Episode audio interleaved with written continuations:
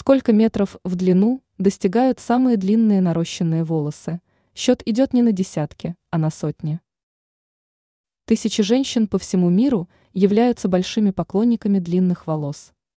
Если больше нет времени и сил ждать, пока отрастут собственные пряди, в ход идет такая процедура, как наращивание волос.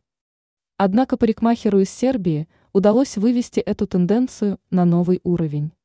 Нарастив модели Иване Кнежевич 820,29 метра волос, Никола Кулезич попал в Книгу рекордов Гиннесса как автор самого длинного наращивания волос в мире. Для наращивания мастер использовал волосы синтетического происхождения разных цветов. В своей работе Никола Кулезич воспользовался сразу несколькими техниками. Откровенно признаться, их названия звучат по меньшей мере странно. Завязывание, вязание, подпаливание и склеивание.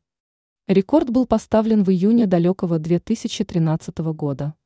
Напомним, предыдущий рекорд был достигнут в 2010 году. 22-летняя девушка по имени Джейд Хэтэуэй нарастила 361,4 метра волос.